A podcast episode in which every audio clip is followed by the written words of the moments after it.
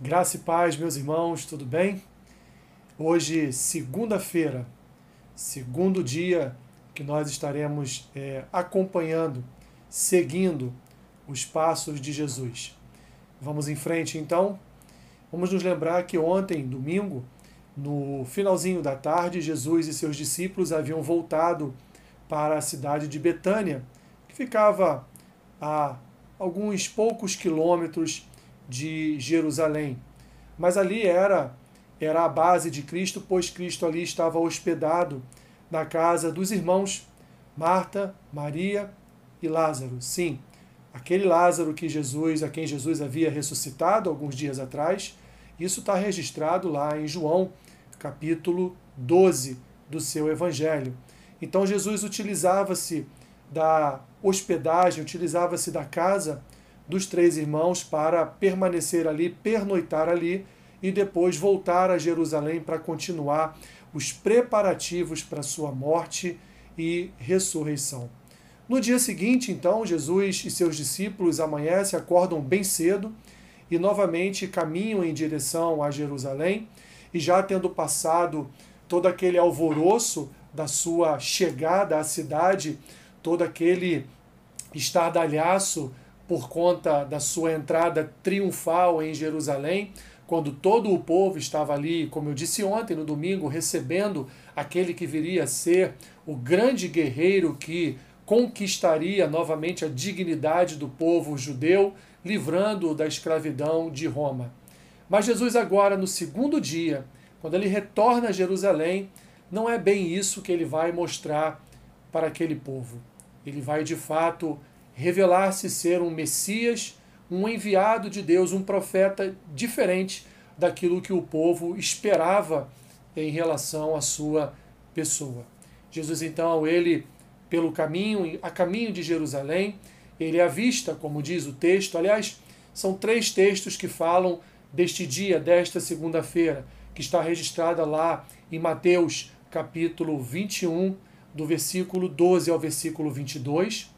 Depois você vai encontrar esse mesmo texto em Marcos, também no capítulo 11, mas a partir do versículo 12 até o versículo 26. E por último está registrado em Lucas, um texto bem pequeno, capítulo 19, do versículo 45 até o versículo 48.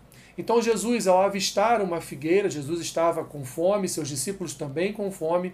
Jesus então se aproxima daquela figueira, uma figueira bonita, uma figueira cheia de folhas, florida, muito bonita, mas quando ele chega perto, ele vê que ela não tem um fruto sequer para alimentar tanto ele quanto os seus discípulos. Então Jesus ele amaldiçoa aquela figueira, traz sobre os seus discípulos esse essa questão estranha, por que, que Jesus ele veio a amaldiçoar a figueira? Mas na verdade, meus irmãos, é, devemos lembrar que em alguns profetas, como Jeremias, como Joel, como Oséias, Israel, a nação de Deus, é conhecida como a figueira do Senhor. E essa figueira que Jesus encontra pelo caminho, ela está sem fruto. Então Jesus amaldiçoa essa figueira numa imagem de uma maldição sobre Israel, que também era uma figueira bonita, cheia de folhas, cheia de galhos, cheia de flores, mas era uma figueira que também não havia produzido frutos e, portanto, Jesus também lança sobre Israel, sobre a nação, uma maldição, maldição essa que virá à tona no ano 70 depois do seu nascimento, quando Israel, quando aliás Jerusalém é completamente tomada e destruída e o povo quase aniquilado. Ele vai amanhã na terça-feira explicar aos seus discípulos o que ele quis dizer quando ele amaldiçoou essa figueira e vai evidentemente, fazer esta comparação com a nação, essa comparação com Israel. Passando então essa situação da figueira, Jesus e seus discípulos chegam ao monte do templo. E lá então Jesus entra e vamos aqui lembrar que era estavam faltando alguns dias para a Páscoa e havia uma grande peregrinação em relação à cidade de Jerusalém. Vários judeus de várias regiões é, ali próximos de Jerusalém, também distantes, estavam é, andando, peregrinando até a Cidade Santa, para lá então comemorarem, para lá então participarem da, da festa da Páscoa, lembrando a libertação do povo de Deus do cativeiro do Egito através da libertação operada por Deus sobre o povo através da vida de Moisés, que foi quem Deus levantou naquele tempo para libertar o povo da escravidão. Assim, meus irmãos, Jesus então no templo, ele observa todo aquele povo com um bom coração, comprando animais para o sacrifício, pagando impostos ali na, no templo, é, e o povo ali de bom grado querendo sacrificar ao Senhor para expiar os seus pecados. Jesus então vê a maldade daqueles cambistas, vê todo todo o lucro que era aferido naquele lugar, que é, muito provavelmente, aliás, certamente era um lucro aferido em benefício dos sacerdotes daquele lugar, do sumo sacerdote, e muitos animais que eram vendidos para o sacrifício eram animais que não eram perfeitos, eram animais que tinham defeitos.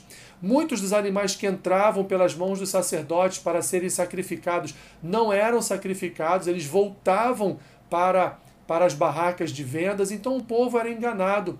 E Jesus, vendo tudo aquilo diante de si, ele vai então proclamar ali um texto de Isaías, vai proclamar um texto de Jeremias e vai então expulsar os cambistas daquele lugar, vai expulsar esses mercadores do templo, da casa do Senhor e vai declarar ali que aquela casa será uma casa de oração, será uma casa de louvor, de adoração ao Senhor, como diz Isaías, e vai proclamar também que ali não é lugar para salteadores, como disse Jeremias.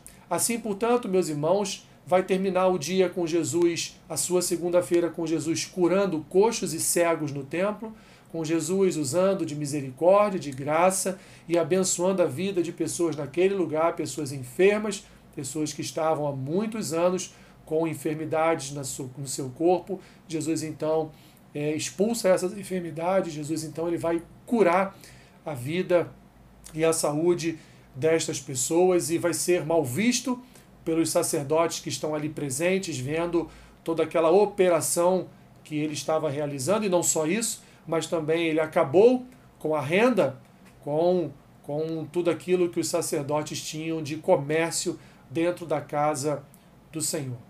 Portanto, meus irmãos, nós podemos tirar duas lições dessa passagem de segunda-feira de Jesus, dessas duas passagens. Em primeiro lugar, é que o juízo de Deus sempre vem primeiro na casa de Deus.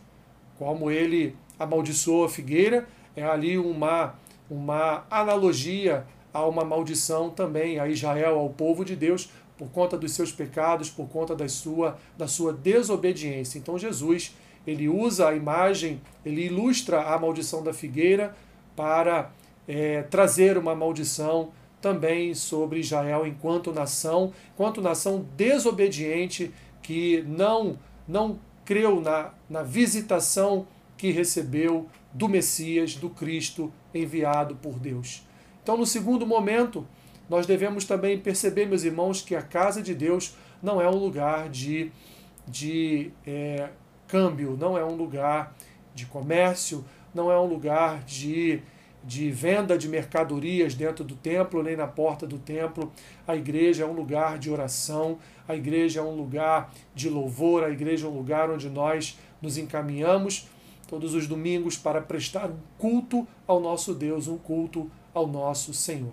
Ficam então esses ensinamentos do nosso Senhor Jesus nesta segunda-feira, que termina com ele voltando para Betânia para pernoitar mais uma vez na casa dos irmãos Maria, Marta e Lázaro. Que Deus te abençoe, rica e abundantemente. Esse é nos passos de Jesus durante a Semana Santa, durante a semana que antecede sua morte e ressurreição. Deus te abençoe. Fiquem na paz.